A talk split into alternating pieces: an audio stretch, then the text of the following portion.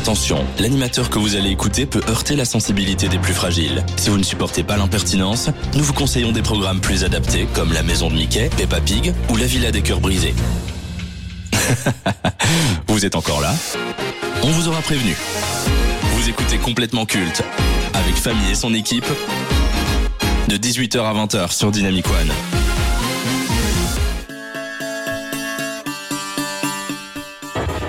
Dynamicien, dynamicienne, bonsoir. On décrit souvent les États-Unis comme le pays du cinéma. Et à juste titre, c'est chez l'oncle Sam que cet art s'est en grande partie développé. Hollywood exerce une influence considérable dans la création d'œuvres devenues des références du genre. Cette industrie a offert au monde entier des histoires fantastiques qui en ont ému et inspiré plus d'un. Hormis les États-Unis, il y a un autre pays qui a contribué au succès du cinéma et qui a apporté sa pierre à l'édifice, la France. Pendant une période, l'Hexagone était considéré comme les références du 7e art, avec des auteurs et réalisateurs visionnaires.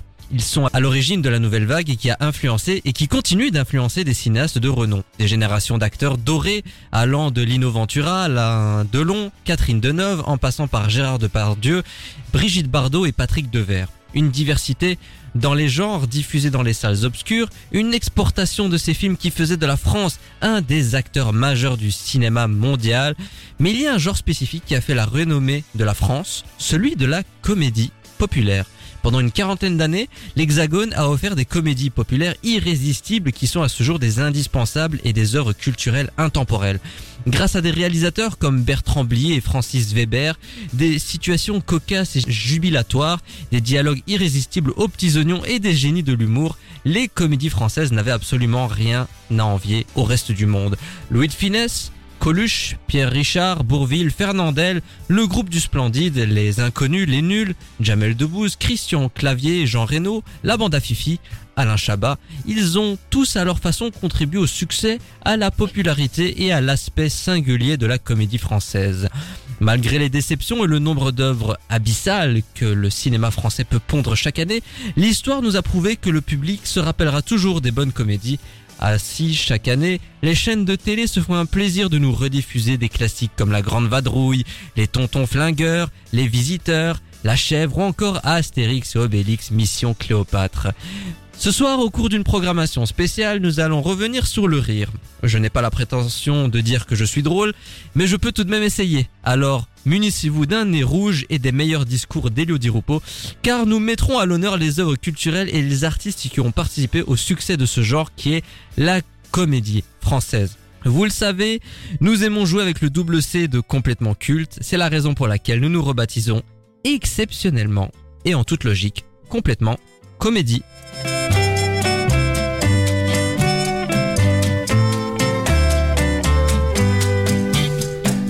Mère t'a donné comme prénom salade de fruits. Oh, quel joli nom! Au nom de tes ancêtres havaïens, il faut reconnaître que tu le portes bien. Salade de fruits, jolie, jolie, jolie. Tu plais à mon père, tu plais à ma mère. Salade de fruits, jolie, jolie, jolie. Un jour ou l'autre, il faudra bien qu'on nous marie.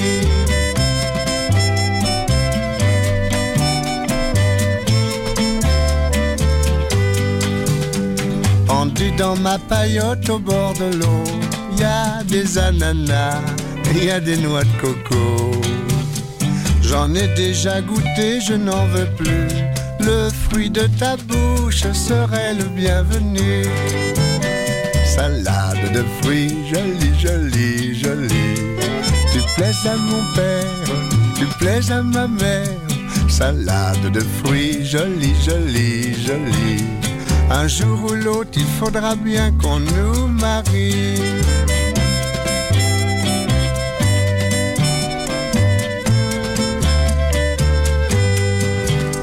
Je plongerai tout nu dans l'océan pour te ramener des poissons d'argent avec des coquillages lumineux. Oui, mais en échange, tu sais ce que je veux. Salade de fruits, jolie, jolie, jolie. Tu plais à mon père, tu plais à ma mère. Salade de fruits, joli, joli, joli. Un jour ou l'autre, il faudra bien qu'on nous marie.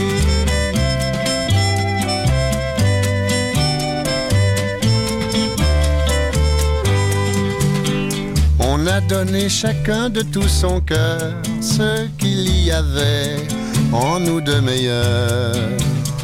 Au fond de ma paillote au bord de l'eau, ce panier qui bouge, c'est un petit berceau. Salade de fruits, jolie, jolie, jolie. Tu plais à ton père, tu plais à ta mère. Salade de fruits, jolie, jolie, jolie. C'est toi le fruit de nos amours. Bonjour, petit.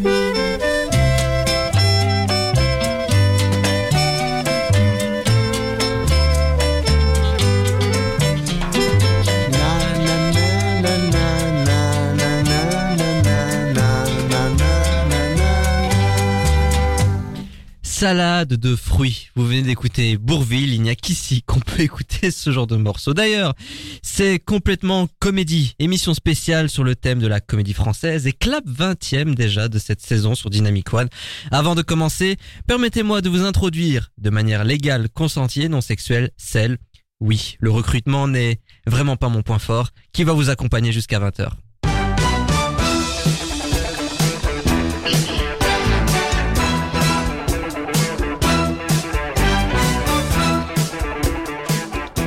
La seule fois qu'elle a ri à mes propos, c'est quand je lui ai dit que j'étais animateur radio. Je cherche encore la blague. Charline. Bonsoir tout le monde. Désolée pour euh, le fait que je parle du nez, vous allez vous habituer, il n'y On a va pas de souci. Très très très bien s'amuser aujourd'hui. Oh oui, Alors on s'emmène complètement culte. c'est très drôle, c'est très drôle. Au sommaire de complètement comédie, beaucoup de choses pour un temps limité. Le genre de la comédie française populaire et le rire seront au centre de notre programmation. Nous vous parlerons de LOL, Kiri sort, le programme euh, Prime Video, qui est déjà à sa troisième saison et qui est un carton sur la plateforme. Le conseil de classe aura comme élève l'humoriste et comédienne Florence Foresti. Dans l'instant du téléspectateur, on abordera l'émission On ne demande qu'à en rire qui a fait les belles heures de France 2 et qui a permis de mettre en avant la nouvelle génération de comiques. Le versus opposera Louis de Funès et Coluche, deux légendes et emblèmes des comédies françaises. Le roi des beaufs, comme il se nomme, Jean-Marie Bigard, sera au cœur de la rubrique génie ou escroc. Et pour conclure, le débat de la semaine aura comme sujet l'état actuel des comédies populaires en France. Sont-elles plus mauvaises qu'il y a 40 ans? Réponse en fin d'émission. Mais vous le savez, on démarre toujours ce programme par le tour des chroniqueurs en moins de 80 secondes. Ou presque. Magnéto, Serge. Jusqu'à 20h. C'est complètement culte sur Dynamic One. C'est l'instant où je cède la parole à ma camarade, ma chroniqueuse, vu que tu es toute seule dans cette équipe. Bah oui.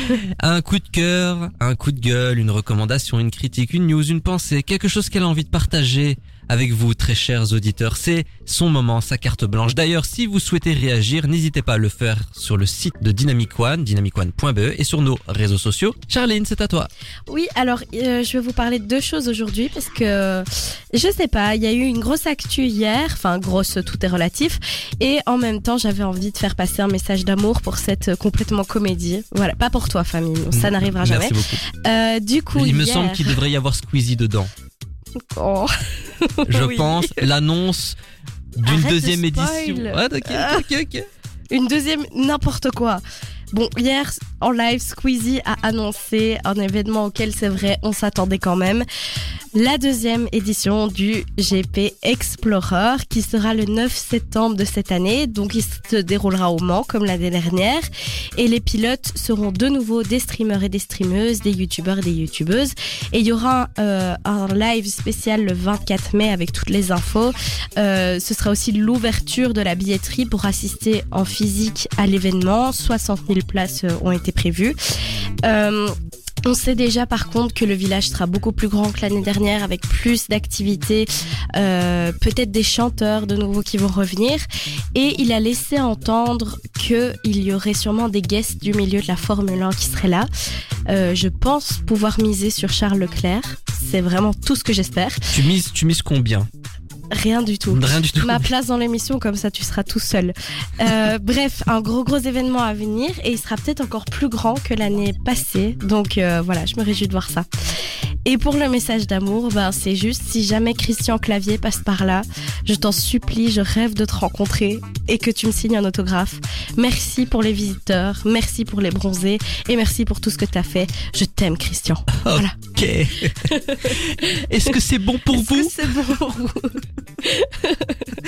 Eh ben, Voilà. le tour des chroniqueurs a été euh, plus expéditif hein, J'ai- cette J'ai semaine. retenu la consigne. Merci beaucoup. T'es petit, t'es con, t'es moche, t'es laid, t'es fauché, t'as pas de talent et en plus de tout ça t'as pas d'amis Écoute complètement culte tous les jeudis sur Dynamic One. Au moins t'auras bon goût.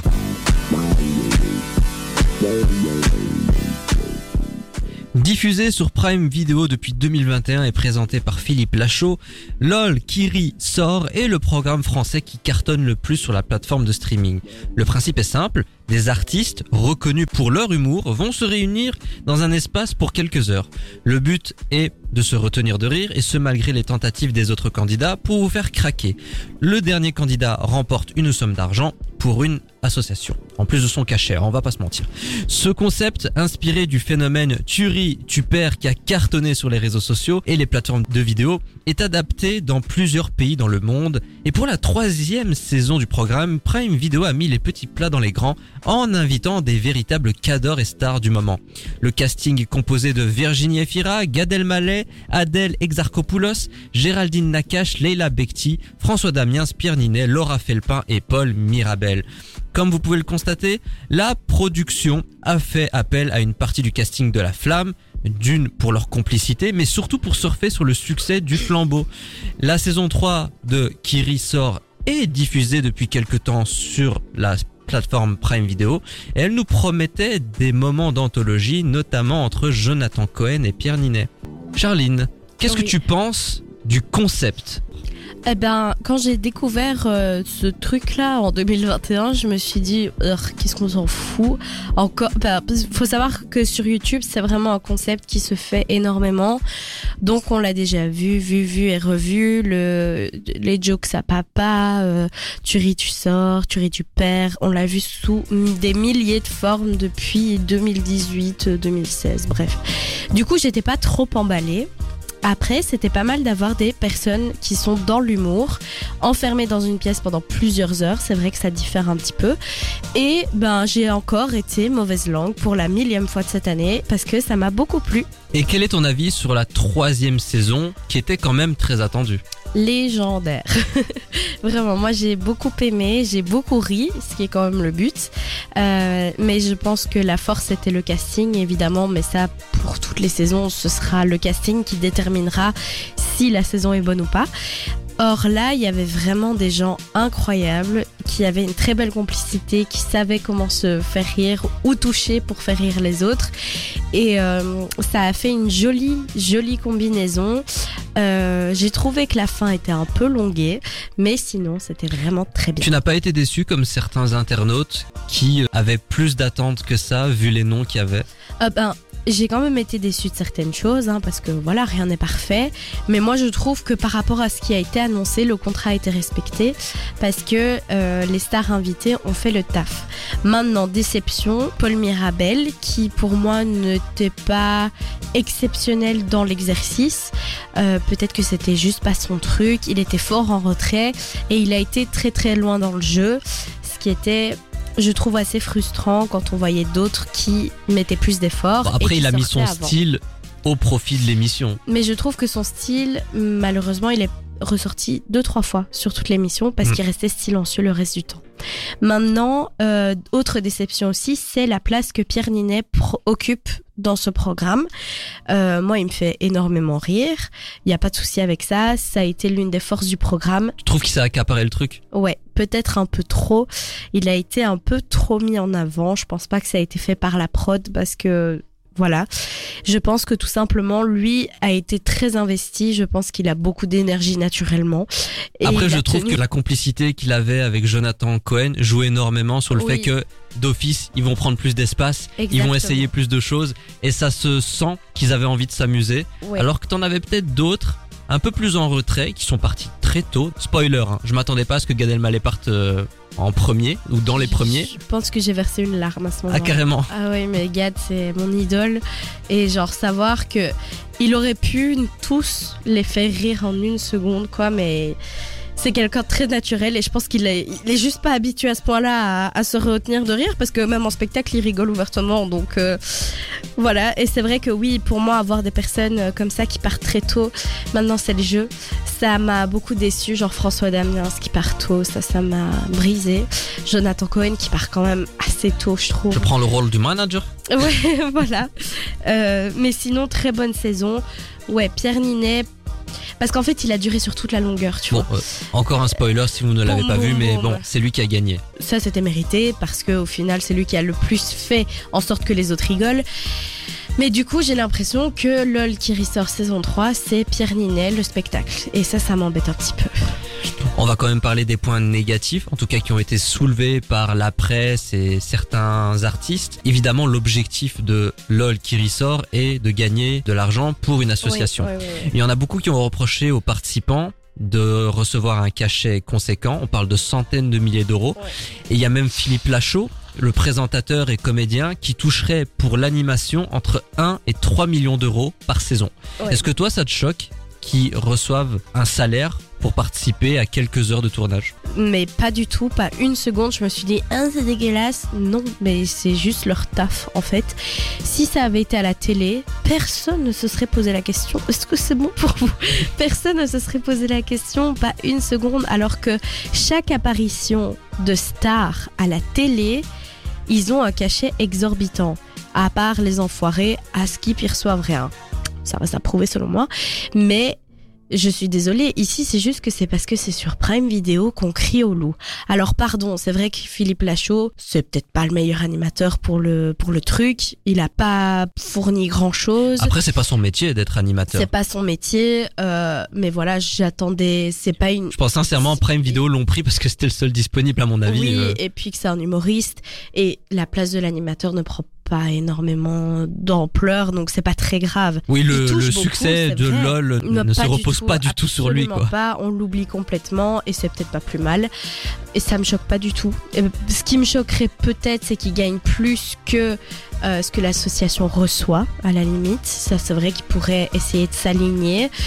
Maintenant. Après, euh, peut-être qu'il donne Je pense une que. partie de son cachet à l'association. Oui, oui, on ne sait pas, hein, on peut leur laisser le bénéfice du doute à ce niveau-là. Et même, je pense que les gens qui se plaignent de ça ou qui trouvent ça anormal vivent euh, simplement dans le monde des bisounours et c'est ridicule. Po, po, Ridicule. po. Les mots sont lâchés. Voilà, c'est ridicule.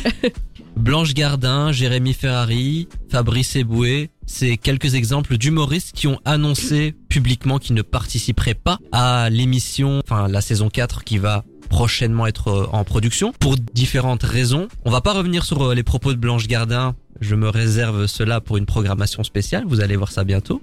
Qu'est-ce que tu penses, toi, de, de ces artistes qui ont exprimé leur volonté de pas participer? Est-ce que c'est euh, hypocrite?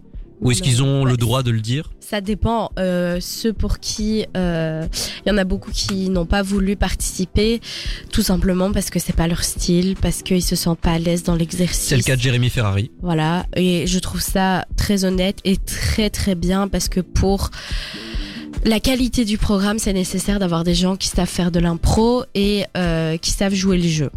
Euh, Dans le cas de Fabrice Eboué, il parle de dénaturer le métier d'humoriste. Eh bien, je trouve qu'il est très bête de dire ça. Euh, cette émission aurait vraiment dû s'appeler complètement con, hein, parce que là, on ne fait que les passer en revue.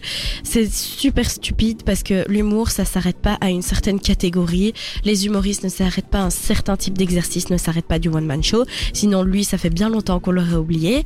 Mais pour le coup, là, je trouve que c'est une bonne émission qui fait rire les gens et c'est tout ce qui compte. C'est un divertissement, c'est des gens qui savent ce qu'ils font et qui savent rire. Maintenant, s'il lui était si doué, il aurait pris son petit cachet et il serait venu participer.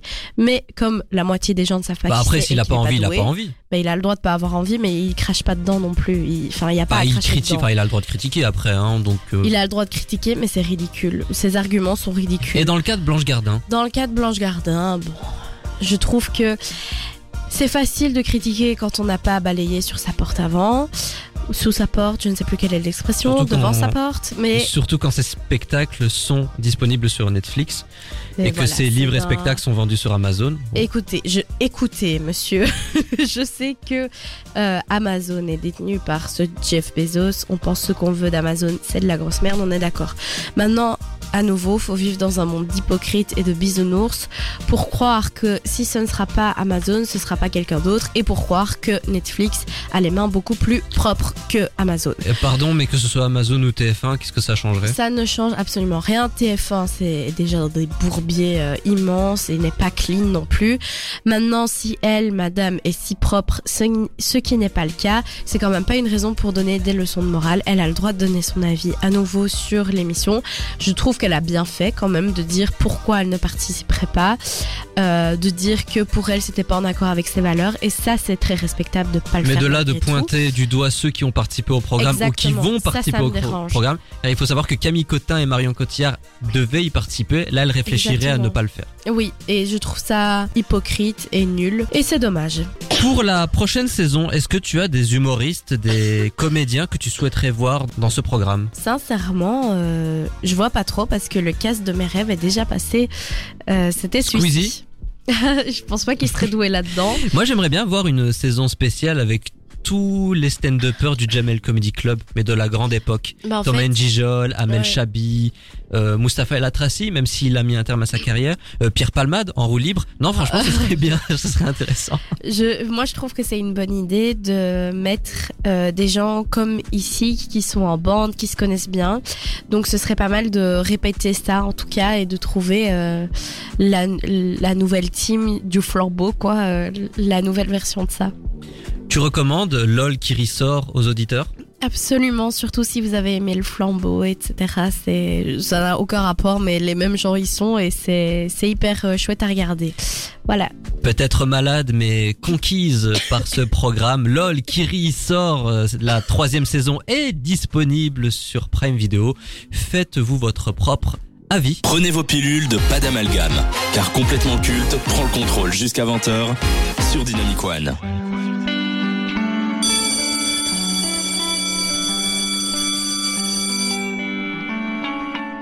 La télévision est bien plus qu'un canal de divertissement pour les spectateurs. C'est également un excellent moyen pour un artiste de se faire connaître et de gagner en expérience. Vous n'imaginez pas le nombre d'humoristes qui ont démarré en tant que sniper, chroniqueur ou intervenant en parallèle de leur carrière sur scène.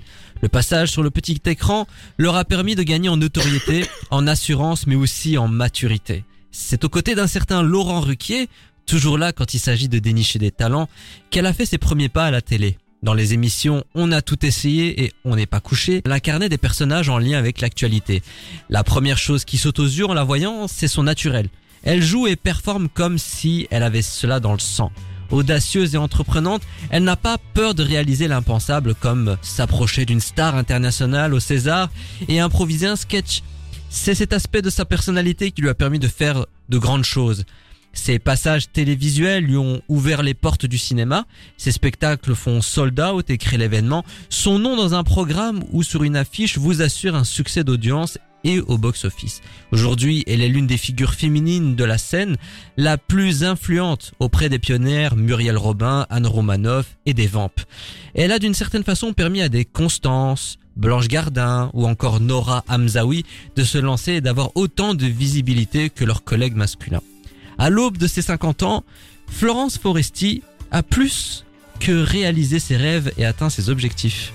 Charline, avant de commencer le conseil de classe, qu'évoque pour toi Florence Foresti? Alors, une femme avec beaucoup d'humour et beaucoup de talent. Euh, J'aime beaucoup regarder euh, les extraits de ces sketchs qui font toujours autant rire et qui repassent souvent sur TikTok. Et euh, c'est très chouette d'avoir une femme qui est hyper douée dans cet exercice-là. Allez, on démarre sans plus attendre. Premier critère de ce conseil de classe, la carrière. Alors, elle est comédienne et humoriste depuis 1998. Elle a des passages à la télé dans 11 émissions et programmes courts comme Bref. C'est 10 spectacles, 13 films, une série, La Flamme, 5 doublages pour des œuvres d'animation et elle a présenté deux fois les Césars. Donc pour la carrière, combien Ouais. donnes-tu? J'ai mis 9 sur 10 parce que euh, je trouve qu'elle a une flamboyante carrière, tout simplement. Euh, elle s'est elle s'est hissée très très haut et elle s'est beaucoup diversifiée et ça j'aime beaucoup dans une carrière quand on fait pas que la même chose. Je dis ça comme si j'étais euh, conseillère à Pôle Emploi. Euh, je, je sais pas pour qui je me prends, mais je trouve qu'elle est vraiment euh, elle est vraiment chouette et elle a l'air accessible dans les projets, en tout cas qu'on lui propose et qu'elle peut faire. Euh, notamment, on la voit parfois dans apparaître dans des sketchs sur YouTube, notamment de Cyprien. Et ça, je trouve ça vraiment cool de voir euh, qu'elle euh, qu'elle rentre dans cet exercice-là. Donc, je lui ai mis 9 sur 10 pour sa carrière. Écoute, je n'ai pas grand chose à rajouter. Moi, j'ai mis la note de 8 sur 10. Ce qui est pas mal, 8 sur 10. C'est pas mal. Merci Marge Simpson Second critère de ce conseil de classe. Le talent, le style, la personnalité, Florence Foresti. J'ai mis 8, euh, 8 parce que ben, j'hésitais entre 8 et 9. Euh, je trouve qu'elle a énormément de talent, donc c'est pour ça que j'aurais mis euh, un max à ce niveau-là. Euh, je trouve qu'elle a un style où, bah voilà, elle est très décontracte, naturelle, etc. Ça, j'aime beaucoup. Maintenant, il y a des trucs où je me dis, je sais pas, qui je me dis, j'aime pas trop ce côté-là chez elle, et je sais pas trop expliquer ce que c'est. C'est peut-être euh, parfois un côté un peu hautain ou. je Bah sais justement, pas. j'allais revenir sur ça. J'ai mis la note de 8 sur 10 également. Je peux pas nier le fait qu'elle ait beaucoup de talent et qu'elle a une personnalité euh, identifiable dans Ouais, le monde ça. de l'humour. Par contre, oui, il y a certains moments, je la trouve un peu, euh, oui, hautaine. Ouais, je sais pas comment Genre, euh, moi, euh, je suis une grande humoriste. Elle a un peu conscience du statut qu'elle a et qu'elle en profite un peu. Je sais pas, arrogante, je dirais.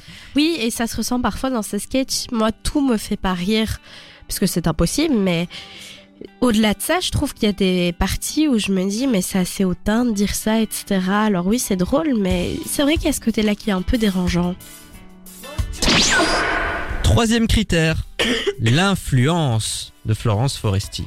J'ai mis 8 sur 10 parce que euh, bah, je pense qu'elle a influencé énormément de jeunes humoristes, tu l'as évoqué tout à l'heure.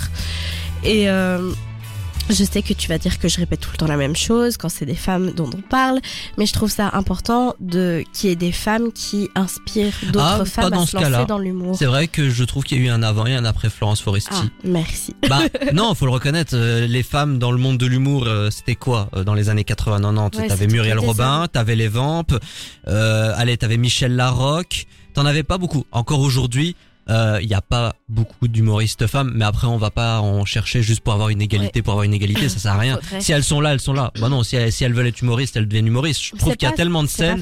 Non mais il y a tellement de scènes, il y a tellement de télé, il y a tellement de radio, euh, il suffit de regarder France Inter, il y a que des humoristes, il y a plus d'humoristes que de journalistes On là-bas. voit bien que c'est un discours d'homme, mais bon, on Non, va pas débattre de ça maintenant. Non. Je trouve que comme elle a influencé pas mal de, de meufs euh, là-dedans à se lancer dans l'humour, parce que je trouve que euh, les femmes avant elle sont moins décomplexée, naturelle. Elle, ça se voit qu'elle ose, elle y va à fond, tu vois. Et il y avait peut-être une certaine retenue chez les humoristes avant elle, euh, féminines. Maintenant, je suis un peu déçue parce que je la vois beaucoup moins en ce moment. Je sais qu'elle a fait la flamme. Mais je trouve qu'on la voit de moins en moins. Elle a fait un spectacle hein, l'année dernière. Mais ça n'a Enfin, ça n'a pas eu beaucoup Elle en de a pas. Oui, elle en a. Elle a fait une tournée médiatique euh, comme d'habitude mais chez oui, Quotidien et après ça s'arrête là quoi. Et, et j'ai l'impression qu'elle est un peu en train de s'effacer et qu'on est un peu en train de l'oublier. Et c'est un peu dommage. J'ai également mis la note de 8 sur 10. Je ne peux pas renier l'influence de Florence Foresti. Mais est-ce qu'on va se rappeler d'elle dans les décennies à venir? Euh, je pense que oui, mais. euh, Parce que comme tu le dis, elle s'efface maintenant. Donc euh, Ouais, c'est ça. Après, je sais pas jusque quand un artiste doit absolument performer pour être sûr de ne pas être oublié. Mais euh, Bah, en tout cas, on se rappellera toujours de ces sketchs auprès Ouais, de Laurent Ruquier, dans On voilà. n'est pas couché, on a tout Bah, essayé. surtout Les personnages sketchs qu'elle a hein. incarnés. moi, je pense surtout au sketch de l'avion Barbie, etc. C'est des trucs cultes, tu vois. Ça, je pense qu'on Après, au cinéma aussi, il y a des trucs qui ont Ouais, marché. ouais. Hollywood, par exemple. J'ai détesté ce film, mais apparemment, il a eu du succès. Hein. Donc, euh, Apparemment, oui. elle est culte. Oui, je pense.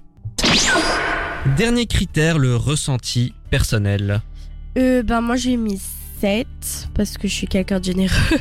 Mais c'est vrai que, ben, il y a cet aspect-là où je me dis, je suis pas sûre que cette meuf-là, si je la croise en personne lambda, que je lui demande une photo, je sais pas si elle va être très sympathique, par exemple, tu vois. Et ça, ça me dérange parce que je trouve que ça fait partie du côté humain. Et moi, c'est ce qui fait que j'aime ou pas un artiste aussi. Euh, je trouve qu'il y a un côté humain qui doit exister. Et je sais pas si elle l'a forcément. On se connaît pas dans la vie perso. Florence, si tu passes par là, ajoute-moi sur Insta, y a pas de souci. Mais c'est vrai que j'ai un ressenti en mode, je sais pas si elle est très sympathique en dehors euh, de la scène. C'est bon pour vous? C'est bon pour moi. Moi, ressenti personnel, je lui ai mis la note de 3 sur 10. Oh, je m'y attendais. Déjà, je la trouve pas très drôle, mais après, c'est personnel. L'humour, Ouais, c'est c'est ça, c'est totalement subjectif.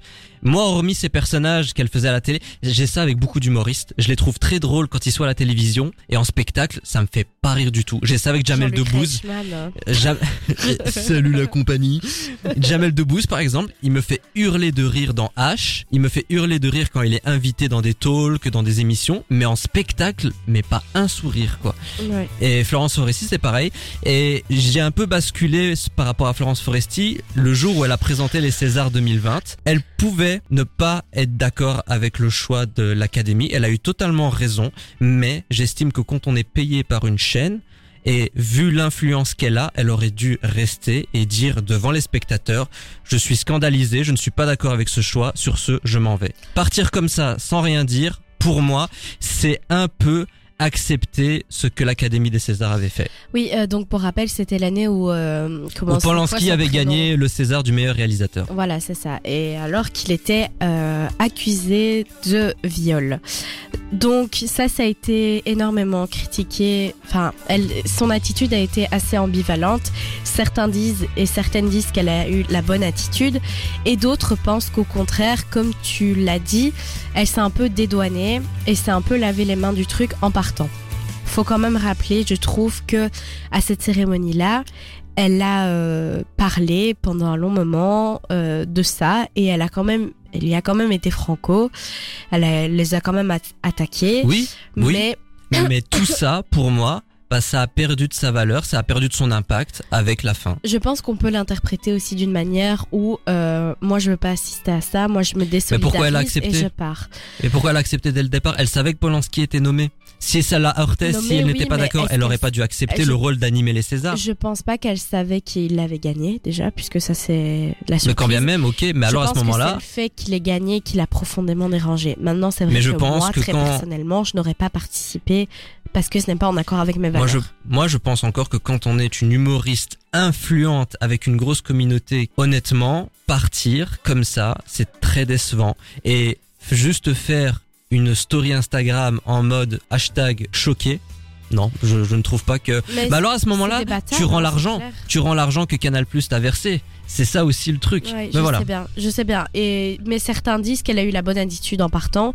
mais c'est vrai que un coup de gueule aurait été pas mal. Et d'ailleurs, elle s'est mis toute la direction de Canal Plus euh, sur le dos après ça. Et on la reverra plus, je pense, animer les Césars ou un programme Après qu'ils Canal. aillent se faire voir en même temps, c'est pas très grave. Maintenant, je suis pas d'accord avec toi dans le sens où elle a signé un contrat, elle doit rester jusqu'au bout. Euh, Ah si. Moi, je suis pas d'accord dans le sens où là, elle a découvert qu'il avait gagné, donc Oui, on lui quoi avait at- attitré le truc. Toi, Bah, ton employeur, il moi, te demande de faire quelque chose, partie. tu vas être payé pour faire quelque chose. Toi, tu n'es pas d'accord parce que ta morale, etc. Oui, mais même. Tu vois, moi, ça reste un travail, public ou privé. D'un côté, si c'était ce qu'elle préférait faire, elle a bien fait de partir. De l'autre, j'aurais quand même espéré qu'elle On déglingue. remarque la différence de classe sociale entre euh, les gens euh, de la vie de tous les jours et elle. Elle, elle peut se permettre de partir, elle s'en fout, elle a déjà été payée. Par contre, des gens comme toi et moi, on fait ça avec notre patron. On se retrouve sans rien du jour au lendemain et on va le payer. Tu vois Elle est là la différence. Oui, Mais ça, tant mieux pour elle, tu vois, qu'elle ait fait ce qu'elle veut. C'est ainsi que c'est bon pour toi, on peut passer à autre bon chose pour moi. Le conseil de classe de Florence Foresti est terminé.